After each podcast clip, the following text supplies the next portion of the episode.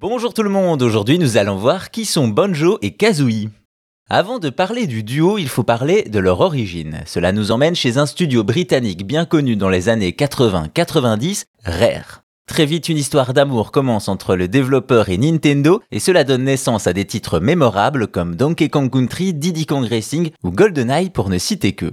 Justement, après le succès des deux premiers opus, Rare sépare son équipe en deux, une pour Donkey Kong Country 3 et l'autre pour un nouveau jeu, Dream Land of Giants. Un RPG pour la Super NES avec le même moteur graphique que Donkey Kong Country et dans lequel on incarne une héroïne dans un monde de pirates. Cependant, le projet change pour s'adapter vers la Nintendo 64, on passe à de la vraie 3D pour la nouvelle console de Nintendo et l'humaine lambda laisse sa place à un ours sympathique, Banjo est né. Le projet va également être inspiré par deux jeux, Conquer Bad Fur Day et surtout Super Mario 64. Ainsi, Dream devient un jeu de plateforme en 3D et ajoute du gameplay comme la course ou le double saut, et c'est pour justifier cela qu'il donne naissance à Kazooie, une sorte d'oiseau femelle qui voyage dans le sac de Banjo. Voilà, Banjo et Kazooie sont donc nés, le jeu sort en 98 sur Nintendo 64 et est un succès avec 3,6 millions de ventes.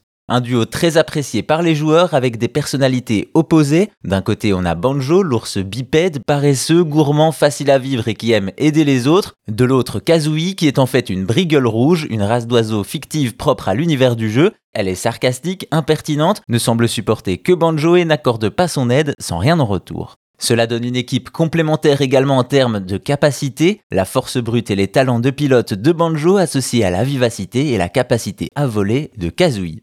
Hélas, le début des années 2000 marque la fin de l'idylle entre Rare et Nintendo au profit de Microsoft. Selon la rumeur, la firme nippone avait peur que le duo n'éclipse Mario. Ainsi, après une suite très appréciée Banjo-Tooie sur Nintendo 64 en 2000 et des opus très divers sur différentes consoles comme Banjo Pilot, le duo sombre peu à peu dans l'oubli et leur dernière apparition remonte à 2008 sur Xbox 360. En tout cas, pour ce qui est de leur série de jeux, car en 2019, ils font leur grand retour sur une console de Nintendo en tant que combattants dans Smash Bros Ultimate sur Switch.